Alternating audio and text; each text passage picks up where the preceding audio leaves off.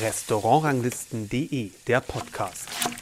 Hallo und herzlich willkommen zum Podcast von Restaurantranglisten.de, Interviews mit Spitzenköchen und anderen interessanten Persönlichkeiten aus der Fine Dining Szene. Ich bin Kersten Mügge. Heute gibt es ein Interview mit Christoph Rüffer, Küchenchef des mit zwei Sternen bewerteten Herlin im Hamburger Hotel Vier Jahreszeiten. Christoph Rüffer arbeitet dort schon seit dem Jahr 2002 und er hatte auch schon zuvor einen Stern auf Sylt im Fährhaus Munkmarsch, wo er zusammen mit Alessandro Pape gekocht hat. Wie toll die Küche von Christoph Rüffer heute ist, das habt ihr vielleicht schon in unserem Jahresrückblick gehört, denn wir hatten mit unserem Gourmetclub im vergangenen Jahr im Herlin einen Clubabend und der war wirklich wunderbar. Ich war schon einige Male vorher im Herlin und es hat mir immer dort sehr gut gefallen. Die klassische Basis, die ist klar erkennbar in den Gerichten, aber es gibt eben dazu die eigene Handschrift von Christoph Rüffer. Die Gerichte sind sehr fein, haben nicht zu viel Aromendruck, würde ich sagen. Und bei unserem Menü im vergangenen Jahr hat Christoph Rüffer meines Erachtens seine eigene Handschrift viel deutlicher durch das gesamte Menü gezogen, von A bis Z. Und das könnt ihr auch in meinem Bericht nachlesen, den ich in den Show Notes verlinke. Nun also das Interview mit Christoph Rüffer. Sie haben hier 2002 angefangen als Küchenchef. Das ist ja nun schon eine ganze äh, Weile her. Und das Herlin ist ein Restaurant mit Tradition, möchte ich sagen. Ja, schon äh, besteht schon länger, als Sie hier sozusagen Küchenchef ähm, sind. Wie haben Sie diese Aufgabe am Anfang angenommen, ja ein Restaurant zu übernehmen als Küchenchef, was schon einen Namen hat, was schon seine Gäste hat, was schon eine gewisse Tradition hat? Ui, sehr gute Frage, gleich zum Einstand. Äh, wie, äh, wie bin ich da rangegangen? Eigentlich unvoreingenommen, muss ich sagen.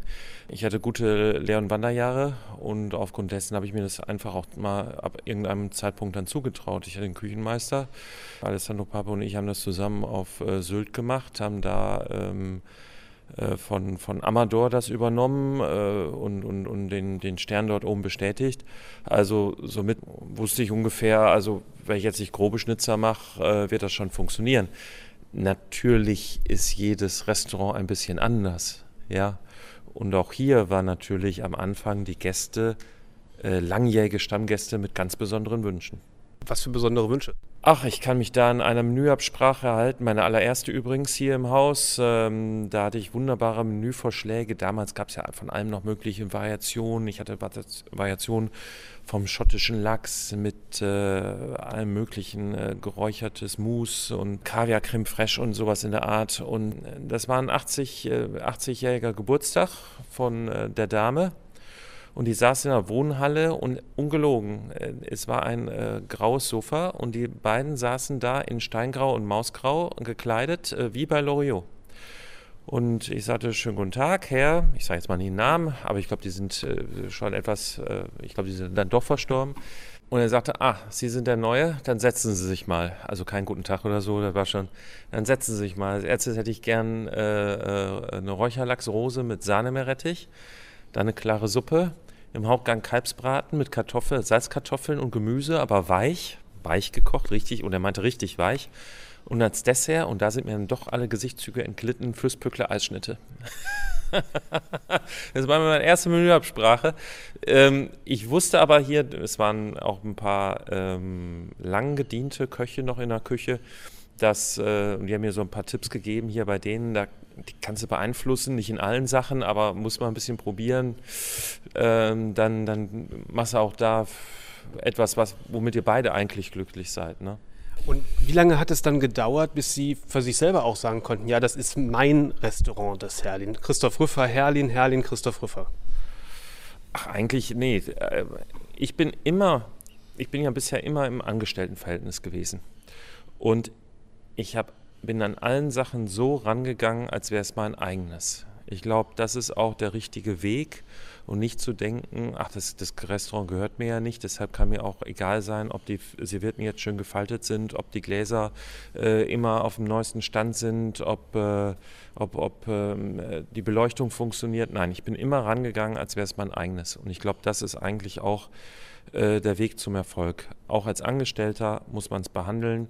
Ähm, ja, als wäre es sein eigenes Geld, was aber da drin steht. Klar, aber es dauert doch trotzdem immer eine Zeit, bis man sagt, der Anzug passt richtig, der Schuh ist eingelaufen. Also verstehen Sie, bis man sozusagen sagt, jetzt fühle ich mich hier so wohl. Und ist das, ist das in so einem Haus vielleicht doch ein bisschen anders, bis man sich da so richtig reingefrickelt hat? Oder? Also äh, angezogen habe ich mir den Schuh gleich am ersten Tag. Wohlgefühlt kann man vielleicht sagen nach zwei Jahren.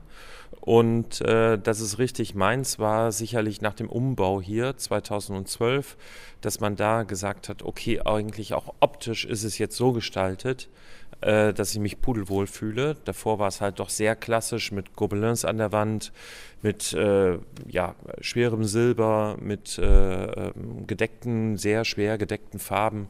Und jetzt hat das alles eine Leichtigkeit und eine Eleganz, die halt sehr, sehr schön ist und auch sehr gut zu mir passt. Und natürlich auch sehr gut in die Zeit passt. Wie, wie, wie schwierig oder wie ist Ihre Überlegung, so ein ja doch klassisch eingeführtes Restaurant, auch mit einer Küche, die eine klassische Basis hat, trotzdem zeitgemäß zu halten? Wie, wie, gehen, wie machen Sie das? Also ganz wichtig ist natürlich, es zeitgemäß zu halten, weil man muss mit der Zeit gehen und nicht irgendwo stehen bleiben. Das ist immer wichtig, ja, egal in welchem Betrieb. Und ähm, wir äh, versuchen uns natürlich stetig äh, weiterzuentwickeln und auch zu sagen, ah, was ist jetzt interessant, was ist auch für uns interessant, was ist der nächste Step, was können wir äh, verändern, ähm, äh, was macht es für uns besonders äh, lohnenswert, auch hier zu arbeiten. Ja, also wo, wo sind unsere Anreize? Sind es, äh, dass wir auch mal wieder neue Sachen ausprobieren, dass wir versuchen, Sachen auch zu machen, die bisher noch, bisher noch nicht uns herangetraut haben um halt auch für uns es attraktiv und interessant zu äh, gestalten. Ja, für den Gast natürlich auch. Ja, ähm, ich habe häufiger Stammgäste, die sagen, na, wie oft wechseln sie die Karte? Ah, das kennen wir schon, das kennen wir schon, wann kommt denn wieder was Neues? Also so, wir sind immer stetig darum bemüht, auch wieder was Neues zu bringen und nicht die Gerichte zum Beispiel von letztem Jahr zur gleichen Jahreszeit irgendwie wieder aufzuwärmen, sondern es muss eigentlich immer wieder was Neues entstehen. Das ist eine Mischung aus Kontinuität und Wandel. Beides, ja. Ja, also Kontinuität sicherlich in der Qualität, ja, aber Wandel sicherlich in der Zusammensetzung der Gerichte und der Komposition. Aber ähm, die Qualität, die muss kontinuierlich da sein. Für meine Wahrnehmung vom, vom gestrigen Menü her, ich habe in früheren Jahren oft eine Mischung gehabt aus Gängen, aus Gängen, wo ich sehr klassische Geschmackskombinationen erlebt habe und andere, die ich dann eher als, sagen wir auch natürlich, wo man eine klassische Idee erkennen konnte, aber wo sie eigene Impulse in eine bestimmte Richtung gesetzt haben. Und gestern war es für, solange ich hier oder mit den Abständen, mit denen ich hier war, war es das erste Mal, dass es wirklich von A bis Z, von, vom ersten Amüs bis zur letzten äh, Praline letztendlich so war. Ist das jetzt ein Zufall? Hängt das an diesem Menü? Ähm, oder ist das meine Wahrnehmung? Oder haben Sie das bewusst so gemacht? Das ist Ihre Wahrnehmung, weil wir sagen, wir, wir machen das eigentlich schon seit Jahren so, ja. Aber ähm, ja, also ich glaube, wenn man äh, tatsächlich von außen hier ähm, in Abständen kommt und äh, speist, nimmt man Sachen an, ganz anders wahr und auch Entwicklungen ganz anders wahr, als wir es wahrnehmen in der täglichen Arbeit. Weil für uns von Tag zu Tag ist der Schritt nicht so groß, ja, das ist kaum wahrnehmbar eigentlich die Schritte, als wenn äh, man jetzt von außen kommt und sagt, ich bin jetzt einmal im Jahr hier essen gewesen und letztes Jahr war es noch so und so und dieses Jahr ist ja ganz was anderes. Ne? Aber das, das spiegelt ja auch wieder das, was wir eigentlich möchten, nämlich äh, weiter entwickeln, weiter verändern, weiter ähm, äh, was Neues äh, auszuprobieren, ähm, um halt auch nicht irgendwie in, in, die, in die Schiene reinzugeraten, alte Zöpfe und äh, man bleibt stehen und ähm, dann wird es auch für die Gäste irgendwann langweilig, auch für die Stammgäste. Machen die Gäste heute mehr mit als früher? Absolut. Die Gäste machen heute viel mehr mit, würde ich sagen. Gäste machen heute viel mehr mit. Ähm, Gäste lieben es zum Beispiel auch am Chefstable in der Küche zu sitzen. Ja, früher eigentlich in der Küche, nein. Also in der Küche möchte man nicht sitzen. Ne? Also auch wenn es schön ist, dann interessiert uns nicht. Also heute spielt viel mehr auch die Inszenierung eine Rolle. Heute spielt viel mehr Rolle, äh, eine größere Rolle, wie bindet man den Gast mit ein. Ja, ähm, und, und äh, wie nimmt man, wie holt man ihn ab und wie nimmt man ihn mit? Ja, ähm, wir sagen ja selbst immer von der Küchenseite aus, es ist wie ein Operbesuch, ja, so sollte man es handhaben, bezüglich auch, sagen wir mal, Storno und Reservierung, ja. Ich kaufe eine Karte, ja, dann äh, sage ich auch nicht einen, einen Tag vorher, ach nee, ich komme jetzt nicht zur Oper oder ich kaufe die äh, Karte einer Oper à la Minute, ja. Ähm, das geht ja auch nicht. Und genauso ist natürlich auch die, die, der Abend sollte natürlich auch so verlaufen, als wäre es eine Aufführung. Und wie handhaben Sie das hier, das nicht zu über, zu sehr über zu inszenieren, zu, zu viel zu machen, was dann vielleicht der Gast auch als störend empfindet, weil Sie haben ja sicherlich eine sehr vielfältige Gästeklientel von dem klassischen Freund der, sagen wir, der, der klassischen, des klassischen Restaurants bis hin zu jüngeren Leuten, die es vielleicht ein bisschen mehr mögen, das was inszeniert, Leute, die vielleicht ein bisschen ruhiger haben wollen, andere, die ein bisschen entertained werden wollen. Wie, wie viel, wie dosieren Sie das? Da ist natürlich das Service-Team sehr gefordert und gefragt dass die sich darauf einstellen. Also ähm, haben Sie einen äh, Vierertisch, ja, jetzt mal als Beispiel. Äh, Freunde, die sich äh, treffen, die haben sich eine Menge zu erzählen. Wir sagen eigentlich die Speisen kurz und prägnant an und alles weitere, alle kleinen Bestandteile, die dabei sind, gibt es auf kleinen Kärtchen neben dem Gericht, um sich vielleicht noch mal reinzulesen, wenn man noch mehr interessiert ist. Ich, es gibt Restaurants, da erzählt man ihnen äh, eine Arie zu dem Gericht und äh, was die Geschichte dahinter ist, woher es kommt, wo man den Einfall hatte. Das ist auch alles hochinteressant, wunderbar, aber das ist eher so für, für Zweiertische, für einzelne Personen sehr geeignet, für, für Foodies ist das sehr geeignet, aber nicht jeder ist ein Foodie, der essen geht. Ja, also nicht jeder ähm, ähm, äh, möchte jetzt äh, wissen, welcher Bauer die Karotte gerade aus dem Sand gebuddelt hat und ähm, das ist vom Service ist das ja gefragt. Ja, wenn Sie einen Zweiertisch da sitzen haben, Ehepaar länger verheiratet, haben sich nicht mehr so viel zu erzählen. Da müssen Sie natürlich ein bisschen mehr sich auch um den Tisch kümmern. Das ist ganz klar. Ja, und so ist jeder Tisch doch ein bisschen individuell und da ist natürlich der Service gefragt. Wir machen auch teilweise ähm, ähm, äh, innerhalb des Menüs ein bisschen mehr am Tisch, ja, dass was angegossen wird, dass wir auch mal was tranchieren am Tisch tatsächlich jetzt auch wieder, ähm, aber nicht zu viel. Äh, wir müssen nicht um jedes einzelne Gericht eine Story drum äh, machen, ähm, weil äh, ich bin auch am Strand spazieren gegangen, mir fällt aber auch nicht jedes Mal jetzt irgendwie, was weiß ich, was, das hier das Strandleben, das mir eingefallen hat, als ich Schabauz am Strand spazieren war und das Gericht habe ich mir in den Bergen äh, einfallen lassen, als ich äh, im See schwimmen war. Also irgendwie so äh, läuft es ja letztendlich nicht unbedingt. Das ist vielleicht auch manchmal so ein Missverständnis, wenn man sagt, eine, ein Menü oder ein Gericht muss eine Geschichte erzählen, dass einem eine Geschichte erzählt wird ich bin ja der Meinung, dass aus dem Teller muss sich etwas, ein, ein, ein Verständnis oder muss man etwas äh, äh, drin erkennen, was damit gewollt ist, wo der Geschmack hingelenkt werden soll. Und das ist ja eigentlich die Kommunikation, ähm, das, was auf dem Teller stattfindet. Oder wie würden Sie das sehen?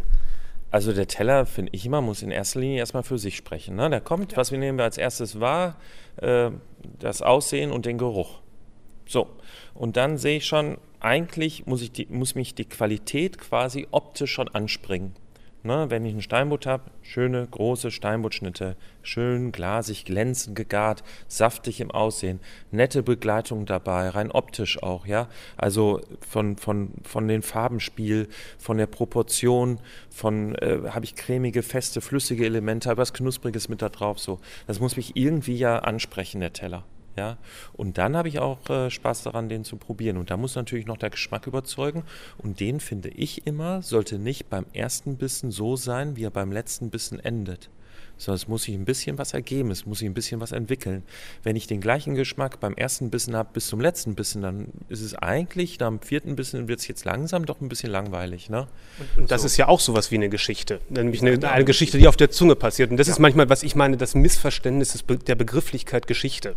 Ja, also eigentlich muss, muss man da schon eine kleine, kleine, kleine Sinnesreise erleben, aber man muss jetzt nicht äh, dem Gast äh, zwei äh, oder zwei Minuten, ist eigentlich noch okay, aber fünf Minuten lang erklären, um was es sich alles handelt. Aber es lenkt natürlich, man kann so ein bisschen die Aufmerksamkeit auf etwas lenken auf dem Teller, dass der Gast vielleicht bestimmte Dinge in eine bestimmte Art und Weise so empfindet. Es ist ja auch, wie Sie das auf die Karte schreiben, auf Ihr kleines Kärtchen, lenkt es ja auch auf das Hauptprodukt, auf ein bestimmtes Gewürz, vielleicht was man dann wenn man es gesagt bekommt oder wenn man es gelesen hat, vielleicht besonders wahrnimmt, weil man mehr darauf achtet, als wenn man einfach gar nichts gesagt bekommt. Also es ist ja schon so eine Art Lenkung, ist auch durch die Aber wenn man, wenn man bei uns quasi geschmacklich irgendwas wahrnimmt, was der Service jetzt am Anfang noch nicht äh, annonciert hat, dann guckt man tatsächlich nochmal auf die Karte und liest, ah, das ist in Nussbutter gegart, deshalb schmeckt es so rund.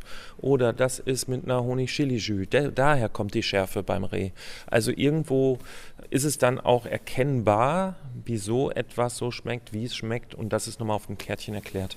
Glaube, die kleinen Kärtchen, die mögen viele Leute sehr gerne. Waren sie, zumindest hier in Norddeutschland weiß ich, dass sie die ersten Mal, ich weiß nicht, wo haben sie die, haben sie die Idee selber oder war das Steireck zuerst? Die haben das ja auch. Steireck hatte das als allererstes, keine Frage. Ne? Aber ich hatte einen Restaurantleiter früher, Hagen Hoppenstedt, also tatsächlich auch ein bisschen äh, Loriot vom Namen her. Und der war ein, ein Top-Mensch, Sommelier und hinterher auch Restaurantleiter hier. Und der hat nebenbei die Weinbar in der Oper in Wien betreut. Weil ein, ein Stammgast ist dort äh, der Eigentümer dieser Weinbar und war immer ein bisschen unzufrieden mit der, ja, wie, wie, wie, wie das da läuft. Und er ist immer einmal die Woche runtergeflogen, hat es betreut und war immer im Steiereck essen. Und hat mir immer die Kärtchen mitgebracht und gesagt, Christoph, guck mal, lass uns das auch machen. Das ist Bombe. Das ist Bombe, ne? Das macht in Deutschland sonst gar keiner. Und Steierk, ja, die machen das und das hat auch Sinn, dass die das machen. Ne? Das, das ist auch, da steckt ein Gedanke dahinter, dass man das macht. Ja, auch ein Wiedererkennungswert, weil die Kärtchen kann man mitnehmen nach Hause. Und ich hatte die mehr als ein Jahr bei mir in der Schublade liegen, weil ich habe mich ein bisschen davor gesträubt. Wissen Sie, das Einfache ist ja eigentlich, das Kärtchen zu schreiben. Dann muss es nochmal gedruckt werden. Bloß Sie müssen auch alles nochmal übersetzen alles übersetzen. Und das, da steckt die Arbeit drin. Das in, ist in, in, in Englisch jetzt, oder? In, in Englisch, ja. ja. Aber auch das ist halt die Arbeit. Ne? Wenn Sie jedes Gericht nochmal einzeln in den Bestandteilen, sagen wir mal, ein Gericht hat acht Bestandteile, das müssen Sie sprachlich auch natürlich irgendwie gut rüberbringen. Und ähm, dann das komplett zu übersetzen und dann für Apero, Amüsgöl, äh, Prädessert, äh, zwei Menüs komplett, da steckt schon eine Menge Arbeit drin. Und das war mir bewusst, das war ihm nicht ganz so bewusst. Ja? Und äh, äh, weil ich mache auch diese Übersetzung dann. Und ähm, dann, äh, ja, haben wir, äh, habe ich eineinviertel Jahr da äh, mich davor ein bisschen gesträubt. Und irgendwann, so im Januar, in einer, in einer ruhigen Phase äh, nach den Feiertagen, habe ich dann gesagt, so, ich fange jetzt mal damit an. Und seitdem machen wir das und das ist jetzt, das ist jetzt acht Jahre her. Acht Jahre ist das her. Ich weiß, dass mittlerweile einige das in Deutschland machen.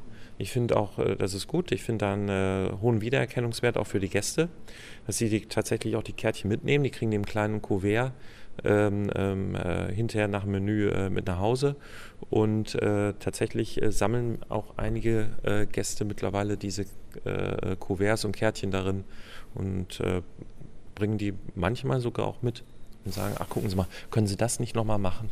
Können Sie das nicht nochmal machen? Das haben wir mal bei Ihnen gegessen. Und dann, ja. Apropos nochmal machen.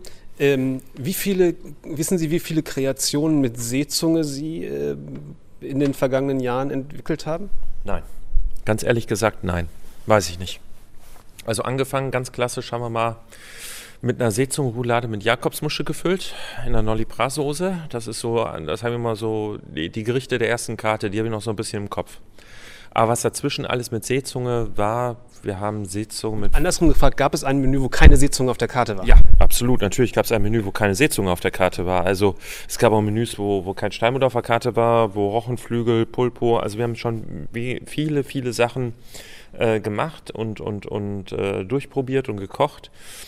Äh, wir haben auch viele, viele Sachen gemacht, äh, die haben es nicht auf der Karte geschafft. Ja, ich war mal ganz fasziniert davon, äh, ob man nicht mal ein Sorbet räuchern könnte. Und dann haben wir es tatsächlich ausprobiert, äh, geräuchertes Ananas-Sorbet und in verschiedenen Möglichkeiten und das schmeckte jedes Mal so richtig wie kalte Aschenbecher. Wissen Sie, so früher, ne, in der Jugend die Partys und Sie wachen morgens auf, ne, und dann steht noch der Aschenbecher da mit den ganzen Kippen und der, der Duft, der dann durch die Räumlichkeiten zieht.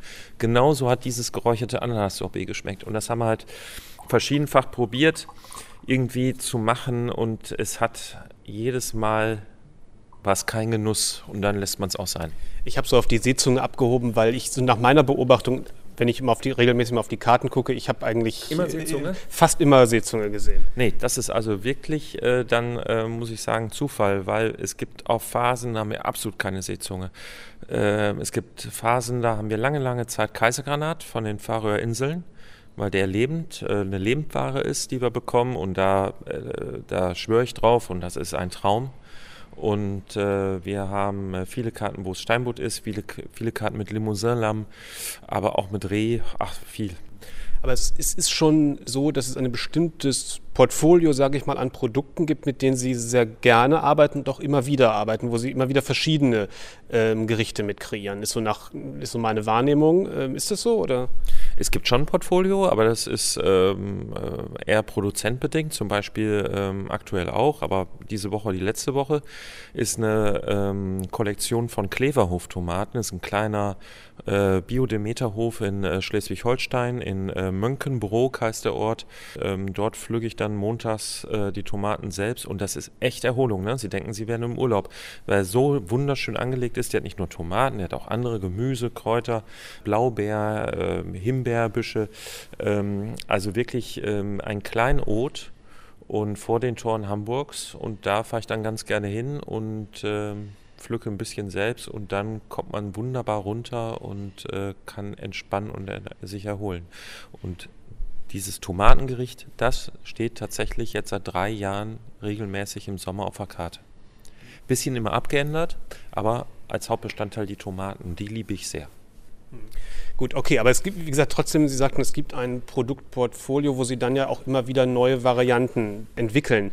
Ähm, macht Ihnen das Spaß, äh, zu einem bestimmten Produkt auch immer wieder eine neue Variante zu finden, statt zu sagen, jetzt suche ich nochmal nach einem anderen Fisch, nach, einer, nach einem anderen Stück Fleisch, nach, einem, äh, nach einfach nach einem neuen Hauptprodukt, womit man was dazu machen kann? Sowohl als auch. Also wir suchen auch nach neuen Hauptprodukten ja, als auch ähm, gewisse Sachen, äh, die wir schon äh, mit den Produkten gemacht haben, auch mal zu variieren, ja, oder interessanter zu gestalten oder auch noch das ge letzte äh, geschmackliche äh, Rest, also die letzten 10 Prozent da rauszukitzeln, ja, äh, eine bessere Kombination zu finden, damit das Produkt sich noch ein bisschen besser darstellen und entfalten kann. Aber ähm, auch die Suche nach neuen Hauptprodukten ist eigentlich auch immer spannend und wichtig. Kleiner Schnitt. Was hat die Fernsehsendung Ende der 80er Jahre Essen wie Gott in Deutschland, ähm, von der ich leider ganz wenige YouTube-Schnitzel nur gefunden habe, mit Ihrer Karriere als Koch zu tun? Ja, also man kann ein bisschen sagen, dass ich aufgrund dessen auch Koch geworden bin tatsächlich. Also ich meine, die lief immer am Wochenende, Samstag, Sonntag. Ich kann mich nicht mehr an alles genau erinnern. Also ich kann mich daran erinnern, es lief sonntags abends im ZDF. Äh, weil ich kann mich, für mich ist das Thema Essen dadurch so ein bisschen ähm, mir näher gebracht worden, muss man sagen. Es war ein Ding, wo ich gesagt habe, oh, es gibt doch was anderes als das, was Mutter kocht sozusagen. äh, aber bei, sie waren ein bisschen älter als ich, von daher war dann, ging es dann eher in die berufliche Richtung, sagt man. Also für mich ging es sicherlich in die berufliche Richtung, allerdings sagen wir mal, ich war immer schon äh, leicht kulinarisch äh, geprägt von zu Hause. Nicht, dass meine Eltern irgendwie eine Gaststätte oder sowas hatten, aber meine äh, Mutter und äh, meine Tante und die Oma auch hatten ein äh, Geschäft für Haushaltswaren äh, haben auch sehr gerne gekocht. Ich hatte eine Tante Bertha, die dann, äh, äh, während meine Eltern gearbeitet haben, auf mich aufgepasst hat. Die hat auch dann für die Familie gekocht. Und die war auch so eine Bertha, ne? So sah sie aus. Und ähm, äh, dann habe ich mich irgendwann auch halt sehr fürs Essen interessiert. Wir sind auch öfters essen gegangen mit der Familie. Das finde ich ganz wichtig, dass man auch essen geht, ja, und nicht nur irgendwie Fastfood, Jugend etc. Ne? nur das mitnimmt, sondern auch tatsächlich auch mal gut essen geht und ähm, auch in die Rolle des Gastes reinschlüpft und das genießt. Und ähm, ich habe dann probiert, diese Rezepte, die da in der Fernsehsendung Essen mit Gott in Deutschland, ähm, ich glaube im Abspann oder im Teletext zu lesen waren, äh, nachzukochen. Mit wechselhaftem Erfolg. Eine Kalbsbrust mit äh, Semmelknödelmasse, die war sehr gut. Eine Grünkohlsuppe war furchtbar. Eine äh, falsche Prinzregententorte von Otto Koch mit äh, ganz normalen äh, Lebensmitteln auch sehr gut machbar. Also quasi ein, ein, eine Art Pfannkuchenteig, ja, der dann geschichtet wurde mit einer Düchsel, Düchsel aus Champignons klein geschnitten. Er hat da noch Morcheln reingemacht, aber gab es früher ja nicht so unbedingt in jedem Supermarkt. Und das dann äh, so quasi geschichtet, dass man diese hellen und dunklen Schichten wie in der Prinzregententorte hat. Ähm, und äh, daran habe ich mich probiert und hatte dann auch immer Spaß dabei, so ein bisschen zu kochen und ja, Heute wird oft gesagt, ähm, so wie man Kochen im Fernsehen sieht, vermittelt ein falsches Bild vom Beruf. Wie würden Sie das auf die damalige Sendung und auf sich, sich, damals, wo Sie doch offensichtlich durchs Fernsehen motiviert worden sind, übertragen? Na, die damalige Sendung war ganz einfach. Da wurde sehr gut gekocht in der Sendung und nicht so viel erzählt. Heute ist es äh, manchmal ein bisschen andersrum. Heute äh, es sind ja Kochshows und so muss man es auch verstehen. Es gab tatsächlich der WDR, der hat mal vor ein, zwei Jahren hat der die Sendung Silent Cooking gemacht. Haben Sie das mal gesehen? Ja. sensationell. Fand ich ein ganz interessantes, tolles, spannendes da Konzept. War nur im Grunde die Zubereitung zu sehen. Es gab keinen Sprechertext, keine Musik, gar, gar nichts. Es wurde einfach nur abgefilmt, wie gekocht wird. Es gab so Einblendungen, ne? was weiß ich, jetzt äh, das in Würfel schneiden oder so ähnlich. Und der hat da echt schöne Sachen gemacht. Ne? Und das lief dann immer, glaube ich, samstags abends. Und das habe ich äh, dann als Entspannung geschaut. Und ich fand das total spannend. Ne? Genau an den, mit einem anderen Ansatz ranzugehen. Ich rede jetzt mal nicht und koche einfach mal nur. Ich fand das äh, spannender, als wenn ich äh, Sendungen sehe, wo viel, viel geredet wird und wenig gekocht. Ne? Ich möchte eigentlich immer was vom, vom Kochen mitnehmen und darüber was lernen. Ja. Die Sendung damals hat ja auch ähm, den Anspruch gehabt, ich habe das Kochbuch tatsächlich äh, mal auf dem Flohmarkt äh, abgegriffen, so ein bisschen. Welches, das erste ich, oder das, das weiß ich nicht genau, ehrlich gesagt. Es gab Essen mit Gott ich weiß, es gab, 1 und 2. Ja, ich glaube das rote, mit dem roten Label, glaube ich. Es ich habe nur, das, ich hab nur äh, das, den Band 2 noch. Den Band 1 habe ich mal irgendwo, ist der mir abhanden gekommen bei irgendeinem Umzug war der. Und das war ja der, das, das, war ja der, das war ja der Anspruch im Grunde die neue deutsche Küche auch ähm, zu, zu zeigen, also auch mit entsprechenden Köchen so, glaube ich, so ein bisschen die Bandbreite zu zeigen, was in den 80er Jahren da, ähm, da Thema war. So lese ich das da zumindest, äh, ja. zumindest raus. Und deswegen nochmal noch mal die, noch die Frage, dieses, klar, Kochshows dienen der Unterhaltung. Sie machen ja selber ein bisschen mit bei diesem, in Anführungsstrichen, Thema, dadurch, dass Sie da in der, in der Küchenschlacht im ZDF auch auftreten. Wie sehen Sie das ganze Thema? Ist es, vermittelt das ein gutes Bild? Setzt das, zeigt das Kochen in einem lockeren Rahmen? Wie, also einfach, wie sehen Sie das Thema Kochen im Fernsehen, auch in diesem unterhaltenden Segment? Also wenn Sie jetzt sagen wir mal, ähm, Küchenschlacht ist ja eigentlich nur für Hobbyköche und das zeigt natürlich nicht, äh, wie es in der Küche tatsächlich auch funktioniert ganz klar. Ne? Aber das ist jetzt auch mit Hobbyköchen. Sagen wir mal, nehmen wir mal eine Kochshow, wo tatsächlich auch viele Köche dabei sind. Nehmen wir mal The Taste zum Beispiel. Dort äh, ist natürlich schon ein bisschen, wird es auch vermittelt, das Thema Hektik, Stress, äh, Hitze, Eile, es muss gut schmecken, es muss gut aussehen. Also ein bisschen wird es vermittelt. Aber aufgrund von Kochshows ranzugehen und zu sagen, ich stelle mir so den, den Beruf tatsächlich jeden Tag vor und deshalb erlerne ich jetzt auch den Beruf, gerade für junge Menschen, ist natürlich, ist natürlich blauäugig, ganz klar. Aber keiner würde auch aufgrund der Schwarzwaldklinik denken, äh, so läuft äh, das im Krankenhaus ab. Also man, man kann es nicht so widerspiegeln, wie es tatsächlich auch ist. Ja. Das ist richtig, genau. Es ist keine Dokumentation. Es ist, es ist eine Unterhaltungssendung, die auch als erstmal in erster Linie mal immer als Unterhaltungssendung funktionieren äh, muss. Ja. Das glaube ich, das ist ein, da belasten viele manche vielleicht auch das Fernsehen mit, mit, mit Erwartungen. Ähm, ich frage das, habe das deswegen gefragt von diesem Fall, von diesem Bild, was das Fernsehen Ihnen vermittelt hat, was Sie motiviert hat und was ja vielleicht heute auch ähm, Leute motiviert, weil ich habe ein Interview äh, gehört in dem Fall, weil es auch ein anderer Podcast war, wo Sie sagten, Sie hatten eine gute Zeit in der Ausbildung. Und wenn ich heute, wenn man heute sieht, wie viele Leute die Lehre abbrechen, das liegt sicherlich an den Leuten, aber vielleicht auch an vielen Dingen, die in den Ausbildungsbetrieben nicht optimal sind. Ähm, was man hört an, von den seitens Gewerkschaften etc., Diskussionen darüber, ob ja die Inhalte der Ausbildung in dem Beruf ähm, was würden Sie sagen, ähm, wenn, wenn, Sie sagen, Sie hatten eine gute Ausbildung, die Ihnen gefallen hat? Warum ist das so schwierig, das heutzutage zu, zu machen? Warum wird da so viel darüber geklagt? Was können Sie tun? Das sind gleich drei Fragen auf einmal. Ja, also erstmal würde ich natürlich sagen, dass heute einige Ausbildungsbetriebe allein schon an der ähm, am Kochen ein bisschen sparen. Also sagen wir mal, da werden die Kartoffeln bereits geschält gekauft. Das ist jetzt nicht so wild. Aber da werden vielleicht sogar die Spätzle äh, bestellt, fertig. Da bekomme ich dann die Rinderbrühe bereits fertig geklärt, geliefert. So, also was lerne ich dann letztendlich? Ne? Also ich, das ist schwierig, ja. Einerseits sind die Betriebe aufgrund des Fachkräftemangels dazu veranlasst, ähm, Dinge schon vorgefertigt zu kaufen. Andererseits ähm, ist es dann äh, natürlich für die jungen Leute uninteressanter auch irgendwie zu lernen, weil sie das dann nicht, nicht äh, erlernen. Und äh, das ist so ein bisschen so ein Teufelskreislauf. Ne?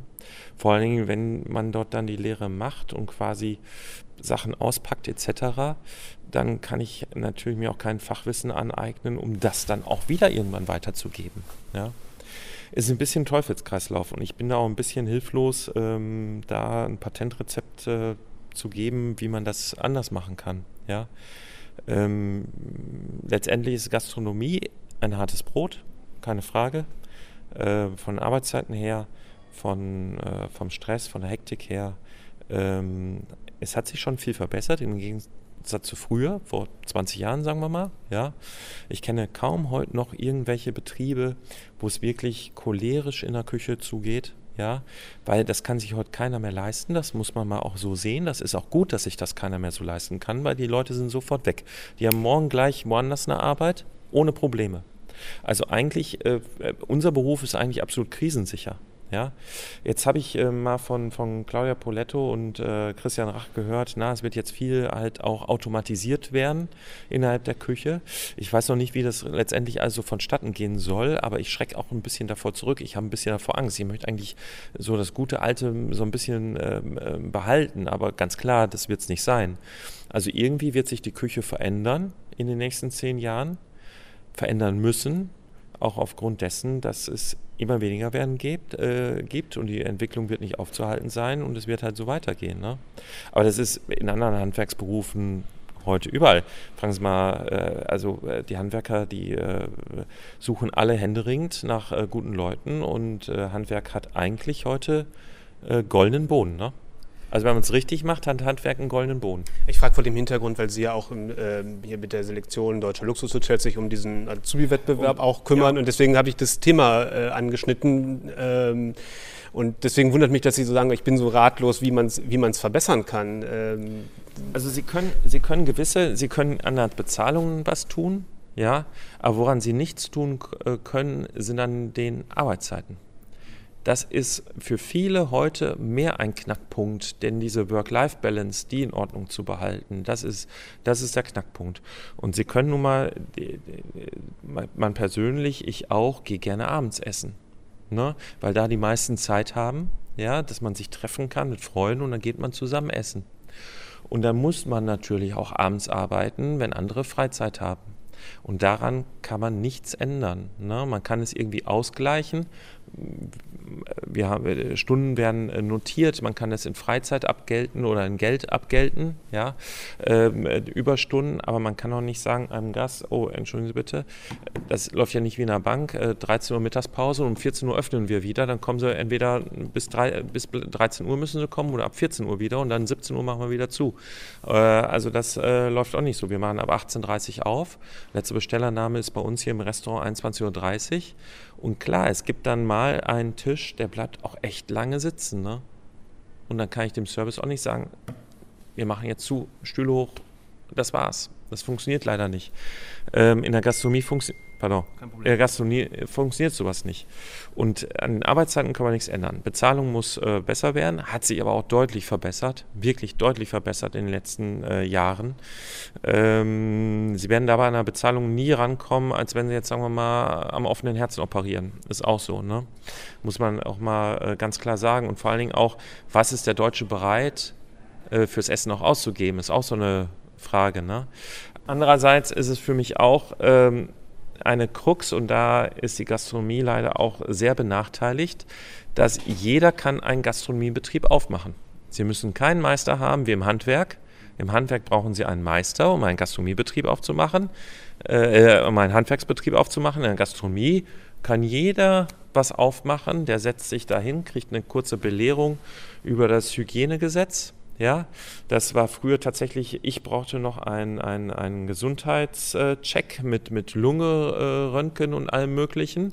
Heute ist das zwei Stunden abgetan. Das ist ein Witz eigentlich. Ja, aber ja, es ist so gewünscht und äh, Sie können sicher sein, wenn in Hamburg ein neues Gebäude gebaut wird, na, ne, dann sind da Wohnungen, Büros und Gastronomie drin. Warum Gastronomie? Weil es einfach aufzumachen geht. Na? Ne? Und eigentlich gibt es zu viel. Es gibt eigentlich zu viel und eigentlich auch zu viel Mittelmäßiges und zu viel Schlechtes auch. Das muss man sagen. Aber natürlich, wir klauen uns die Gäste fast, fast selbst, aber ähm, äh, das drückt sich natürlich wieder auf die Preise. Ne? Der Deutsche sowieso ist sehr preisbewusst in allen Richtlinien. Ne? Nicht umsonst gab es mal äh, die Werbekampagne Geiz ist geil, die da bombenmäßig eingeschlagen hat. Und ich finde Geiz überhaupt nicht geil. Äh, ich finde Qualität geil. Ja, und ich leiste mir lieber eine Sache, ich gehe lieber einmal essen oder ich gehe, ich kaufe mir lieber einmal etwas irgendwo im Geschäft. Und da weiß ich, da habe ich Qualität und dafür bin ich auch bereit, Geld auszugeben. Aber die Tendenz ist eher dahin, ich leiste mir andauernd was. Und weil ich mir andauernd etwas leiste, muss es natürlich auch andauernd finanzierbar sein. Und deshalb sind die Preise dann eher gering. Ich gebe lieber kleines Geld für viele Sachen aus, als dass ich einmal großes Geld für was Gutes ausgebe. Einerseits, äh, oder man hat vor einigen Jahren mal das Gefühl gehabt, dass so das klassische äh, Setting ähm, so ein bisschen im, ja, ich will nicht sagen im Aussterben ähm, ist im Restaurant, aber es etwas schwerer hat, dass das ganze Casual-Konzepte ähm, doch auch im Fine-Dining-Bereich Einzug halten und sehr erfolgreich sind. Inzwischen habe ich den Eindruck, ähm, auch in klassischeren Häusern sehe ich jüngere Gäste. Ähm, es ist generell eine, auch eine Verjüngung unter den Gästen. Wie nehmen Sie das wahr? Wie sehen Sie die Zukunft, was was das angeht, der verschiedenen Restaurants in dem, im Premium-Segment, sag ich mal? Also natürlich äh, insgesamt in jeder Art von äh, äh Restaurant hat sich das der Gästeklientel, ich sage mal jetzt vom Gourmet-Restaurant, hat sich in jeder Art vom Restaurant, klassisch oder leger oder äh, irgendwo dazwischen, ähm, hat sich verjüngt. Keine Frage, weil vielmehr auch heute das Thema Ernährung und äh, Genuss im Bewusstsein ist. Ja, es wird viel mehr darüber auch kommuniziert, auch durch die Medien und das ist hervorragend. Ähm, letztendlich hat alles seine Berechtigung von der Küche her. Ja, und viele klassische Restaurants, die haben ja heute schon Kultstatus. Nehmen Sie das Tantris zum Beispiel. Kultstatus. Ja, äh, das Sonora äh, auch jetzt mit einem neuen jungen Küchenchef, aber Kultstatus hat für mich dieses Restaurant. Und ähm, das sind natürlich schon klassische Restaurants. Und da wird auch immer eine, eine Tischdecke auf dem Tisch sein. Es gibt aber daneben natürlich jüngere Konzepte. Kevin Fehling, The Table, ganz junges, modernes Konzept, ein langer geschwundener Tisch, keine Tischdecke drauf, hat auch einen Kultstatus und auch die Berechtigung. Und deshalb, die Vielfalt ist größer geworden und das ist eigentlich auch schön. Ich glaube, die Leute wollen gerne entschiedene Konzepte, die entweder das eine oder das andere sind, nicht unentschieden sind. Nein, also sagen wir mal jetzt ein, ein, ein Tisch mit einem, ähm, mit so, mit so einem, äh, wie nennt man das, Tischläufer irgendwie, so, so eine schmale Tischdecke drauf. Das sehe ich mehr dann so, was weiß ich, bei, bei äh, äh, kleinen Hotelrestaurants hier, ein Novotel oder irgendwas so in der Art. Äh, da sage ich, das ist so unentschlossen. Ne? Entweder jetzt weg oder drauf, aber das ist so unentschlossen. Ne? Die Vielfalt ist schön und deshalb Deutschland sollte auch politisch gesehen äh, oder auch äh, kulturell gesehen vielfältig bleiben ne? und nicht äh, sich immer nur äh, sagen, das ist gut und das ist schlecht, sondern die Vielfalt macht's. Das heißt mit anderen Worten, ums Herlin muss uns nicht bange sein, dass es ein Haus mit Tradition ist und auch weiter bleibt in langer Zukunft. Nein, das, das für Jahreszeiten ist ein traditionelles Haus und wir haben auch junge Konzepte hier mit dem Nicky Nine äh, als Restaurant, äh, äh, wo es auch keine Tischwäsche gibt tatsächlich, ja. Aber hier im Herlin, das ist halt ein Gourmet-Restaurant, wir haben Tischwäsche, aber wir sind ein junges Team und äh, haben auch junge Gedanken, aber wir lieben trotzdem auch Tischwäsche. so ist es. Das war das Interview mit Christoph Rüffer. In zwei Wochen kommt unsere nächste Folge, kurz nach dem Veröffentlichungstermin des neuen Guide Michelin. Ich hoffe, dass es dann für euch möglichst viele Interviews mit neuen Sterneköchen geben wird, denn ich werde bei der Veröffentlichungszeremonie in Hamburg dabei sein. Das also dann in zwei Wochen. Natürlich könnt ihr bis dahin die älteren Folgen unseres Podcasts nachhören, die sind alle noch abrufbar und ihr könnt den Podcast abonnieren. Ich würde mich freuen denn dann bekommt ihr die nächste Folge ganz automatisch. Bis dahin also, tschüss.